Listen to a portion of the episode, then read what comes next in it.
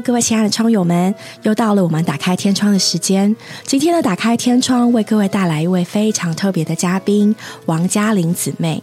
相信许多窗友们可能对嘉玲姊妹都不陌生，在许多的召会的交通或是特会的里面，都可以听到嘉玲姊妹和弟兄他们两人的分享。那常常呢，每每总是鼓舞人心。所以今天我觉得真的是一个非常难得的机会，可以邀请嘉玲姊妹到我们的节目上。等一下，在她的简短的介绍里面，我们也可以听听嘉玲姊妹今天上这个节目的负担。但我个人觉得最兴奋的是，其实。其实许多时候，呃，姊妹们或是女孩子们，我们遇到了很多问题，我们不一定敢问，或是不知道可以问谁。但今天我们有经验、学识、经历都丰富的嘉玲姊妹，她勇敢接受这个挑战。她说：“尽管问，她 会照着主在她里面的琐事和引导来回答我们。”所以，希望今天的节目可以带给各位许多的感动。没错，愿神祝福嘉玲姊妹。我对于今天的访问也觉得非常的兴奋，因为我其实看到访问蛮多问题，都是其实身边的同伴呐，还有一些同学会发生的事情。那我觉得，就像刚才说的，我们可能不知道从何提起，也不知道和谁提。那希望借由今天的节目的分享，可以带给你一点的帮助，或者是找到方向，知道怎么往前。那我们是不是也可以请嘉玲姊妹做一些简短的自我介绍呢？应该这么说，您希望别人怎么认识你这个人？或许我想别人认识我是一个在职场的姊妹，呃，我是一个在职场全时间服侍主的姊妹。我个人是这么认为。嗯，我常常说在职是一个非常幸福的事情。呃，就是世界付我们钱参加神全时间训练，我们是在职场全时间受神的训练，但是世界还付我钱，所以是一个非常划算的事情。我自己也在职场，嗯，四十五年以上了吧，我现在还在教书。我在香港科技大学教决策与领导力，这是一门非常热门的呃课，因为没有其他老师可以教。虽然我已经过了退休的年纪，呃，学校规定的退休年纪，但他们一直还是继续聘我做兼任教授来教这门课，也颁发了荣誉院士给我，让我能够继续呃，希望效忠 效忠我们的大学吧。我也非常喜欢在香港科技大学教书，所以。可能对我的认识就是，我是一个一直在职场工作，并且学习在职场来经历基督的一个姊妹。哇，真是非常感谢。那其实各位窗友们，如果你上网搜寻一下，都可以搜寻到许多关于嘉玲姊妹的介绍。但今天呢，时间宝贵，我们希望可以从嘉玲姊妹这边得到许多宝贵的分享。那我们就开始进入我们的第一个问题喽。最近有一部电影叫。Barbie，它引发了许多讨论，特别是女性这个角色在这个世界上，在这个社会上应该如何、不应该如何的这个讨论。还有呢，女性主义经过了这么多年来一波又一波，然后不同阶段的发展，还有 Me Too 的风波。那这许多的事情，它其实都一直在冲击着我们的价值观。一面来说，我们也可以说，哦，这个世界越来越多元；但一面事实上就是。信徒也好，非信徒也好，我觉得我们面对的世界越来越复杂。很多的年轻姊妹们就开始会觉得，在信仰和他们的教会生活上受到了冲击。我们今天想要问嘉玲姊妹，你是怎么看待这件事情？会想对觉得受到冲击和搅扰的姊妹们说些什么呢？嗯嗯，首先，我想我在三十年前在 IBM 工作的时候，我就是在 IBM 公司是。Women Diversity 女性多元化的委员会的主席，他是为了 Women Advancement，就让 Women 在呃 I B 内能够更发挥她的潜能。因为在那个时候，三十年前，高管中女性占的比例是相当少的。尤其那时候我在日本的东京工作，日本的女性主管在比例上比女性员工少了太多太多太多。所以呢，嗯，公司有这个 Women Diversity 的 Committee。那我是做 chairperson，因为我是最高职位的女性。那所以，我接触到这个女性主义啊，或者女性的运动啊，其实也有有不少的 personal exposure。那当然，我也知道最近有些这个呃 Me Too 的运动。我想跟各位分享的，就是当我去参加我们在香港科技大学关于这个 women advancement、women diversity 的会议的时候，我发觉哇，怎么这三十年来没改变？三十年前我们就在提这件事情，呃，怎么三十年后还在讨论同样的事？好像人类并没有太进步，OK？那当然，我觉得在圣经里我们就知道人类是不会怎么进步的。从旧约里面，人的堕落就是一直往下啊。其实，在旧约中，很多呃历史的事实告诉我们，那个时候的人已经很堕落了。所以现在呃，人是不会更好的，因为人的本性呃是，除非有另外一个生命重生，我们本来的那个本性是不会变好的。所以，对于这个女性主义以及在电影中的讨论呢，我我只想说这件事吧。在我们的周围世界里发生了很多的事实，呃，我们要接受这些事实，也不能否定它。事实就是事实，但是事实不是真理。我喜欢说，事实就像什么？像气候，冬天很冷，它是真的冷，啊，你不能否认它是冷，你就要多穿点衣服。呃，很多时候气候不是个人可以改变的。大家都知道问题，却很难处理，所以我们身处在这个世界里面，有许多可能不公不义，或者我们认为不理想、不完美的地方，啊，这些都是事实。但是，如果我们去注意这些事实，我们常常会六神无主，因为听这个人讲哦，应该这么做；听那个人讲，应该那么做。这个电影告诉我们这个教训，那个电影告诉我们那件事。这个书教导我们一些如何励志的方法，那那本书呢又告诉我们一些怎么处理事情的方法。我们会六神无主，搞了六个神，但是没有一位主。那我个人呢，我喜欢简单，我就决定就是一神一主就够了。那我以不变应万变，那不变是什么？就是神的话是不变的，神的话不是道理，它是真理。它不仅是事实，它是真理，它是不改变的。所以我们可以以他的话来应付所有会改变的情况。我很喜欢以赛亚书四十六章第十节，耶和华说：“我从起初就指明幕后的事，从古时就言明未成的事，说我的筹算必立定，凡我所喜悦的，我必成就。”所以你看，神所说的话，他是会成就的。所以我们要以他的话来应变所有会改变的事情。耶利米书一章十二节也说，神自己他留意他说过的话，使他成就。所以神说过的话，他不会忘记的，他会成就的。另外，金姐也告诉我们说，我们如果留意听从耶和华神的话，这个神的话必然成就。所以有的时候我们祷告是很无效、无效的祷告，就是我们想要神成就他没有说过的话。我们想要神成就他没有应许的事情，这有点像是缘木求鱼，花了时很多的时间在那边努力，但是是无效的，因为神没有应许，他的信实是对他自己的话信实，不是对你我的状况信实。我们不要误解，所以神他只有他能够从起初就说明到未未来要做的事。他的筹算，他必定立定；他所喜悦的，他必定成就。而且神会注意他自己说过的话，他不会忘记，他会使他成就。那他说的话有很宏观的，也有很很细微的。我很喜欢一句我们常常引用的话，就是“他是道路，他是实际，他是生命”。哦，这句话对我实在是太宝贵了。它是道路，哎。它是道路的话，就表示其他的真的不是路。那我们还找别的路干嘛呢？我们就来找神。虽然有时候出路绝了，但是并非绝无出路，总是有路的，因为它是道路。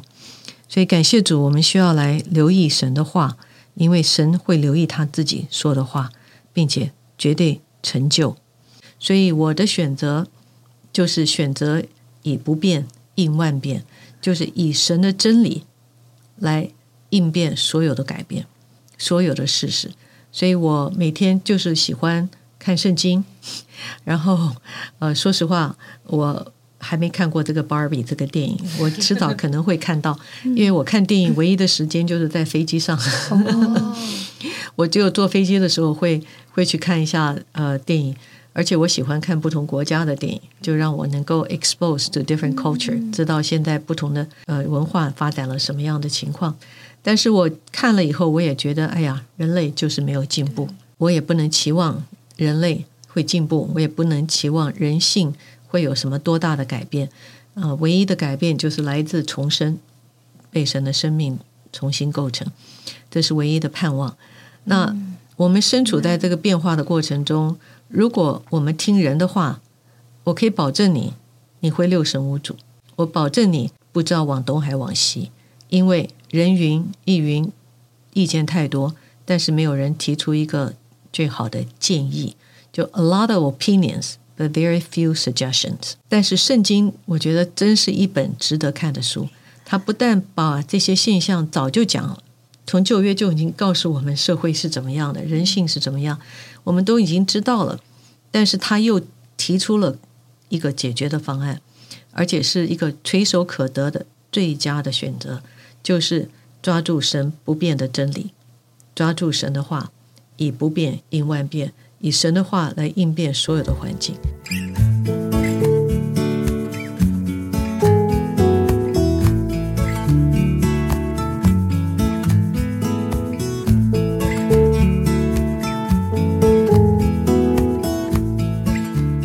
当然知道有这个男女不公的情况，尤其我在呃沙特 （Saudi Arabia） 呃做我们学校呃 MBA program 的 director，而且是 founding director。我到沙特大概可能将近十年之前吧，在那边教书，我也是第一个呃可以不蒙面在男性面前教书的女性。很多社会的不理想的状况都是事实，但是我在说事实不是真理，事实是会改变的。可能变好，也可能变坏。但是我们如果是智慧的，我们不会闻鸡起舞，不会随波逐流，因为我们有真理做我们的 anchor，做我们的锚，做我们的舵舵手。我们有主耶稣活的神做我们的掌舵的人。那我们也有神的话做我们的这个锚，可以抛锚在。他的话里，他的话就是永远不改变的。所以我建议，就是在这个世界的风吹来吹去的时候，你一定要抓住不改变的真理，然后以不变应万变。我这四五十年的经历，这个不变永远可以应万变的，从来没有失误过。神的话真的就是我脚前的灯，路上的光。不管外面环境如何，他的话永远是够用的。我非常被这个比喻感动，嗯，就是的确许多时候我们不能否认这个东西是事实，但是我们可以不要跟着这个所谓的事实闻鸡起舞，对，我们的心应当是向着真理的。我觉得这对许多姊妹们来说真的是非常好的一个方向，因为有的时候，呃，我认识一个做律师的姊妹，她在职场上，她面对这些不公的时候，特别是她当成她作为一个律师的角色，她就要扮演某个。政治正确的立场，可是当他回到昭和生活的时候，他是一个姊妹，然后诶，作为一个姊妹，有照着圣经所给我们的。所给我们的启示有有那样的生活方式，所以有的时候他觉得他自己好像在切割过两种不同的生活。但是我觉得今天听这个嘉玲姊妹的分享，就发现其实原则是很清楚的，就是不是两种的生活，而是只有一个真神，一个真理。我们要做的不是在专注在我们的环境或是我们所遭遇的不公，而是更多的享受神的话。在这个话上，我们真的是知道如何自处。我们越接触这个话，我们的心真的。会越稳定。如何安放我们的心，并且如何过每一天的生活，让我们的里外是一致的，过一样的生活，用一个生命。我觉得这实在是我们很大的、很大的帮助。而且真理使我们得以自由。嗯嗯，有时候就在，因为我本身是学传播相关的电影啊这些，那其实是很与世界接轨，那也是眺望人的魂的一个产业。那我以前在一群同班、一群学生住在一起的时候，他们常常就会问我说：“哎，这个书报都说我们不能看电影，但我们学的就是这个啊，那我们要怎么办呢？”我就是对这个有兴趣。那我觉得今天真的是得到了很大的帮助，就是真的是以不变应万变。回到主的话上，回到我们对神的享受里，其实很多答案不是去不去的问题，是这位主怎么说的问题。真的是要回到我们的主身上，把焦点不是放在可不可以、能不能，而是你里面的生命会为你找到一个出口。而且我相信神就是够用的，他的恩典绝对够用，他不误事不误时，啊，否则他就不是活神了。那否则他的话就不真实了。但是我我必须说，呃，我们不能够假设啊神会怎样做，而是要亲自到他面前去接触他，让他向我们说话。我觉得真正属灵的价值是来自神亲自直接对我们的说话，这一点是不可以忽略的。我们不可以急救章到呃没事不找他，等到有事去抱佛脚，这个时候是不灵的，因为他可能不见我们的面，因为我们跟他之间有隔阂。所以是要平常就要跟他有一个非常非常畅通的交通交通一个交往。神不是我们交易的对象，他不跟我们交易，因为我们所有的都是他给的，他我们没没成本，没有本钱来跟他交易，我们只能跟他交往。他喜欢跟我们交往，所以我就要平常就要跟神交往啊。的确，真理是让我们自由的啊，并且他的话就是道路。但是他的话不是我昨天看的话，前天看的话，而是昨天前天储存在我们里面的话，当今天它就冒出来变成 rima，变成活的话，那我觉得这个时候就是发出亮光，能够成为我们应时的帮助。所以鼓励还是鼓励呃姊妹们要有读经的习惯，每天就把神的话储存在我们心里，等到我们需要跟他对话的时候，我们的对话是比较丰富的。跟他有比较多的话可以讲，对，与他交往而不是与他交易吼。不过说到交往的话题，许许多多的女性也蛮关注在关于我们的婚姻这方面。那事实上就是，呃，我们也都知道现在社会的情况，就是晚婚、不婚或者迟育，然后许多人更面临的是，我想要结婚，可是我找不到合适的对象。那对于这样的情形，特别是渴望婚姻，或者讲的热血一点，渴望真爱，但是一直没有遇到合适的对象，就家想请教嘉玲姊妹会怎么鼓励这样的人呢？我想，想要婚姻跟想要真爱，不见得是一件事。嗯，所以我觉得非常呃要注意说，婚姻可能就是说我先结婚，我想结婚吧，wedding 啊，结婚只是一个开始，不是一个结束。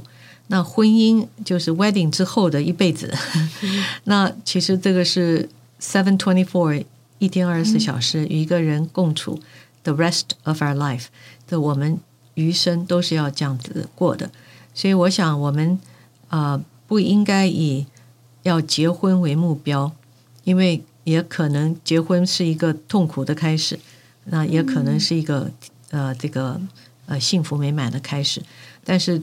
不能偏离这个目标。我们需要找的是一个能够跟我们一同共度余生，呃，与一同追求共同目标的一个伙伴，一个恩典，一同享受恩生命之恩的伙伴，呃，而不是结婚这件事。OK，呃，我觉得这个绝对不能偏偏离这个目标。那如果说我们想要找真爱的话，我觉得首先我们要。接受主是我们的真爱，那我们自己是一个满了爱的人，其实是我们会变得非常可爱。但如果我们不是里面满了爱的人，我们自己是一个不可爱的人，那我们为什么期待别人能够爱我们呢？所以，呃，我就要从自己开始认定我们的神造我们的时候是我们的真丈夫，因为以赛亚书说造你的是你的丈夫，耶和华是他的名。所以耶和华是我们的真爱，我们是他的真爱。但我们有没有把耶和华当我们爱的对象呢？可能这是我们首先要问自己的。当我们去寻找别的爱的时候，我们是寻找一个跟可以跟我们一同来爱耶和华的活力伙伴。所以我觉得我们的心首先要被调整，调整到认识我们的被造就是来被神爱的。那我们一定要对神有回应。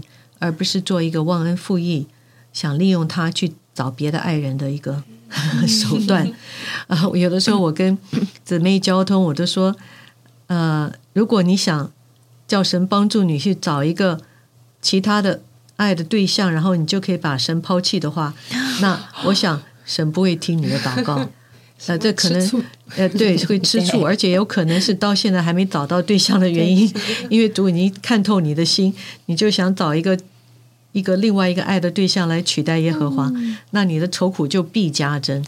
所以呢，我们现在先祷告，我们把自己再次奉献给主，然后我们要说：主啊，你是我那个真爱，你是我爱的对象，我把自己奉献给你，我把未来的婚姻奉献给你，我要一个能够跟我一起奔跑数天赛程，一同来追求你、追求你的活力伙伴。我要一个一同来追求认识你的，呃，在恩典中的同伴。我觉得这样子，我觉得才是先能够讨神的喜悦。啊否则，我觉得我们把神当做一个贿赂的对象，然后问说我要怎么祷告他会听，我怎么祷告他都不会听的，因为他看的是我们的内心。啊、我们也不能把这个婚姻当做一件事要主来呃替我们办。呃，我很喜欢那首诗歌，为这一天我感谢。他说：“我把全人交给他，全人交托在他手中。他不是说把我们的事情交给主，叫他办，是把我们这个人交给主。那我们敢不敢把我们这个人交给主呢？敢不敢敢把我们的婚姻交给主呢？我觉得很多时候真正交通下来，姊妹很怕把自己的婚姻交给主，因为觉得主可能会叫我嫁一个我不爱的人，然后来变化我。我说，哇哦！如果你有这样的心，你要求主让你认识他的爱，你认识他的爱，你就不怕交托；但你不认识他的爱，你就怕交托，自己藏着，但是呢，又要主来帮你忙。我觉得这个是很痛苦的一件事情。呃，我们在他面前要以灵和真实来拜他，就告诉他我要的是什么。但是如果你要的是一个小偶像来取代耶和华，他可能会不听你的 祷告。但是我们如果真是要一个属灵同伴，一同来追求认识神，那我觉得他会预备。但是他预备，并不是说啊，他就如意郎君就带到我们面前，而是他的预备是要我们照着他的旨意活，就是能够常常喜乐。其实我们的祷告是要说：主啊，我要常常喜乐，我要未婚或已婚，我都是常常喜乐的人，因为这是你的旨意，这个主是会听的。那当然这，这个后面的讲究就非常大了，因为如果我们不是一个凡事谢恩的人，很难常常喜乐。这个这三句话是连在一起的，常常喜乐，嗯不住的祷祷告凡凡事事谢谢恩恩。所以对要常常喜乐，必须要凡事谢恩。凡事是凡事哦，每件事。所以即使我没有对象，我也可以谢恩啊，我也可以感谢主。那我我有对象，我也可以感谢主。要凡事谢恩，然后不住的祷告，那我就可以常常喜乐。所以我相信姊妹们以为他是在寻找对象，其实尤其他觉得寻找对象的时候就受到挫折、不快乐。其实神是要你常常喜乐，并不是要你一定要结婚或不结婚。那我们的祷告应该说：主，我就是要做一个常常喜乐的人。我相信我们可以做一个在任何婚姻状态常常喜乐的人。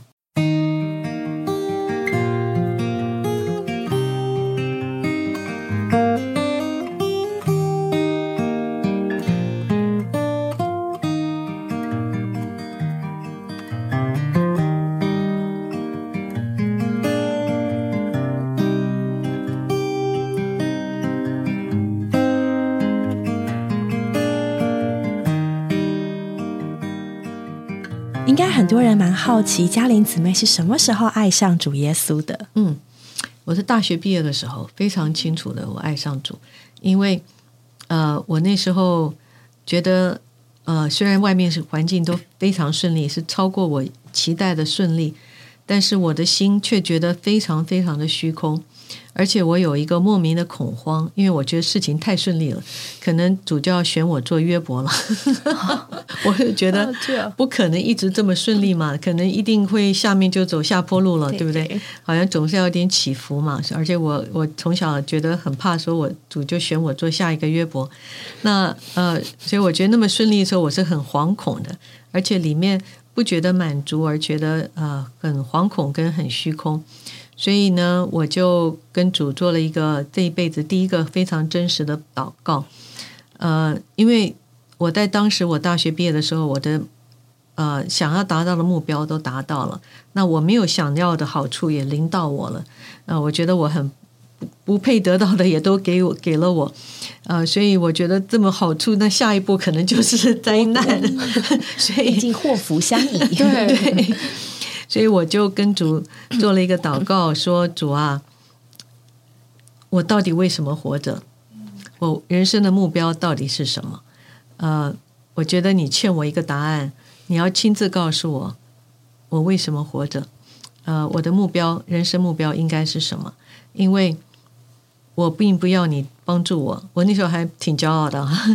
我说我不要你帮助我达到我的目标，我的目标我自己可以达到。但是我想知道我应该有什么目标让我去追求，因为我我非常不喜欢的一种人就是活着没有动力的人。嗯，那我觉得我既然活着，我就要活得很有动力，要有追求。我是非常不喜欢自己成为一个没有追求的人，所以我我希望我一直是有动力在追求一些事情。但是在那个时候，我的当下的追求都达到的时候，我觉得非常的失落。那我就要设立我下一个阶段要追求的，所以我就向主说：我到底该追求什么？我要知道我该有什么样的追求。呃，你欠我一个答案，因为我要知道你到底为什么造我。因为我是如果是被造的，我是没办法回答这个问题的，因为我是无可奈何的存在，将来也要无可奈何的、无可选择的离开啊、那这个过程中，这个是未免太太无聊了吧？那所以我说，你一定要告诉我你为什么造我，那我才知道我为什么活着。诶，我是在那个情况之下，我觉得主真的天也没闪电，也没有下雨，也没有彩虹，也没有任何声音可以听见，但是我里面却觉得冉冉上升上升一个盼望，是我以前没有的。当我外面都有得着的时候，我却没有盼望。但是当我向他祷告以后，我觉得我里面是有盼望的。我觉得那个那个盼望就产生了信心，也有一股我从来没有感觉的爱充满了我的心。真的是性望爱同时都来临到我，这是我二十二岁时候发生的事情，所以我就从那个时候主动积极的去看圣经，因为我知道我我找的答案不会在报章杂志里，不会在小说里，不会在励志的文章里，也不会在我一群吃喝玩乐的朋友呃的心里，乃是在神的心里，那一定是启示在圣经里。我觉得我在那个时候就碰到了那个是爱的神。我觉得他就用爱笼罩了我，然后告诉我说：“你问对了问题，你会得到答案，而且你会非常清楚。”那我当然在圣经里找到了神命定给人的福，就是永远的生命。这个太丰富的福，让我这五十年发掘不完。所以，嗯，我也觉得这我这五十年，我从来没有 fall out of love。我在二十二岁的时候 fell in love with the Lord。我到现在还是 in love with the Lord。五十年来，人人常常问我，都是这个状态吗？我说对，都是这个状态。你可以问 David，他会见 witness，说我都是这个状态。I'm in love with the Lord。五十年的热恋期，对，大概也只有这样一个良人，这样一个主耶稣，可以让我们跟他热恋五十年，的确蛮特别的。许多时候，人是在遇到挫折的时候会想找神，但是像嘉玲姊妹是在。可谓人生的某个第一个巅峰的时候，突然想到哇，我接下来呢，站在这个山峰上，觉得哇，有点孤独，有点寒冷。然后这个时候得到了神的回答，然后爱上他。我觉得真的是一个很美妙的爱情故事。我常常说，呃，在决做决定的时候，你一定要有很多的可选方案。如果没有可选方案，你是没有决定需要做的，因为你没有路嘛，你还有什么好选择的？所以总要给自己制造一些可选方案。呃，但是呢，制造可选方案也要有时机，是在顺境的时候制造的可选方案是对自己最有利的。在下撤的在在逆境的时候，常常就呃制造的可选方案总是不是那么好的。所以我就劝大家是在顺境的时候要。主动积极的选择去认识神，这个时候我觉得是更真实的。因为我觉得在我们跟神交往的过程中，神已经命定我们将来会成为他圣别没有瑕疵的心腹。但是在这过程中，他要练尽我们，我们不要怕啊这个过程。但是这过程主要我觉得是练尽我们两件事情。嗯，第一个就是信心，第二个就是爱心。我们对他的信和对他的爱。所以主耶稣在福音书中说，他来到地上找得到信心吗？对不对？因为就表示事实上相信他的人不多。那我们知道，我们常常去传福音的时候，也知道，哇，愿意接受主的人并不多啊。所以他是试验我们信心，但是他通常是在逆境的时候试验我们的信心，但是他在顺境的时候是试验我们的爱心。所以让我呃 elaborate 一下，逆境的时候。他是要试验我们是不是先来信靠他，还是真的叫做人的尽头的时候，我们才说啊，试试神吧。我常常听到这样的见证，我都觉得很可惜，因为我们是不需要走到那一步啊，才来相信主的。因为我在我很喜欢传福音，有的时候我传福音的时候，就会被人说啊，你们基督徒都是在你们困难的时候啊才信主，你们很功利。我说，对我们就是很功利，但是这只是 reflect。我们是罪人，但是不要 reflect 到我们的神是收破烂的，不是的。我们的神是一直愿意我们在任何时候来投靠他，只是我们的问题好像不走到尽头不会来找神，还是我们一到顺境就忘恩负义，把以前的恩惠全部抛掉，然后去找别的爱的对象，然后只是他只是我们在逆境的一个拐杖，然后到顺境的时候就抛弃。所以他在顺境的时候，就是试验我们；当我们不需要他，还可以过得很好的时候，我们是不是真的还是爱他？呃，这个是一个非常非常大的试验。如果你看旧约里面以色列人他们的试验，总是在顺境的时候失败，顺境的时候他们就去拜偶像；当然逆境的时候，他们也去找偶像，结果。就是找不到那个 偶像没用了，所以他们就会来求告耶和华。那耶和华总是会拯救他们，但是一拯救他们，他们立刻就把耶和华抛弃了。有的时候，我们好像把神想的太小了。其实那个小不是他的狭小，是我们的狭小。就当我用我的有限来揣想这位神的时候，我就会觉得啊，神一定不喜欢这样，神一定会怎么样。所以，其实我是在我给我自己的框架里面在经历主。那没有想到，这位神是如此的无限，如此的丰富。就像圣经说的，我们真的是可以经历他的阔长高深。那秘诀，我觉得刚刚一再听嘉玲姊妹讲，就觉得这里真的是有一个秘诀，就是要自己到神面前去，带着诚挚的心情，而且一再一再一再的去，对，不是尽义务的，也不是因为缺什么少什么，就是因为他很可爱，我想要与他交往，对，就一直的去，然后每一天每一次都有他新鲜的说话，也不把昨天的当做一个什么东西然后紧持不放，每一天一直去一直去。我刚刚听完家人姊妹的分享，里面真的也觉得。对对，主耶稣的爱被被兴起来，觉得啊，好想多跟主祷告哦。还有，我我也会跟呃年轻人讲说，如果你只想从你自己的错误中学习教训的话，你会发觉你活得不够久，因为要学的教训太多，人生太短了。所以，如果说我不听别人的谏言，我就要自己。去撞的头破血流的时候，我学到，我就是要呃不听老人言，我就要先吃点亏，怎么样？OK，没怎么样，你就去嘛，对不对？但是我可以告诉你，那是非常不智慧的，不是错的，不是不好的，就是不智慧。那更智慧的呢？你是要从别人的教训中学到教训，你就不要自己去走那个弯路嘛。你因为最后世人都差不多。没有一个艺人，一个也没有。我们的罪性和罪行都差不了太多。我们永远不是世界第一个犯错的人，也绝对不会是最后一个犯那种错误的人。不管错误是什么，那我我要从别人的教训中吸取教训，让我少走一点路。那这个是智慧的选择。在新约中，他告诉我们说，旧约的故事，这些以色列人的过程，都是我们的见解，所以我们不需要犯同样的错误。呃，这也是我的这个座右铭之一吧。除了真理以外，这个世界上人讲的座右铭有两句话。第一个就是“见贤思齐，见不贤内自省”。就你看到别人不好的时候，自己内省一下。可能我有完全同样的错误，只是还没显出来而已。那我要赶快赶快悔改到主的面前。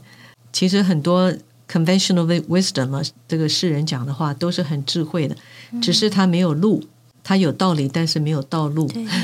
所以道理都很对，但是那个道路却是在神的话里，那个力量是在神的话里，那个恩典、那个实际是在神那里。所以我们看见这些好的教训，我们就要回到主的面前去寻找他自己，因为很多这些话也是 reflect 啊主自己说过的话。原来我们都浪费了这么多机会，这么多可以得到神的机会。对啊，其实好像每一件事情都是可以经历主的。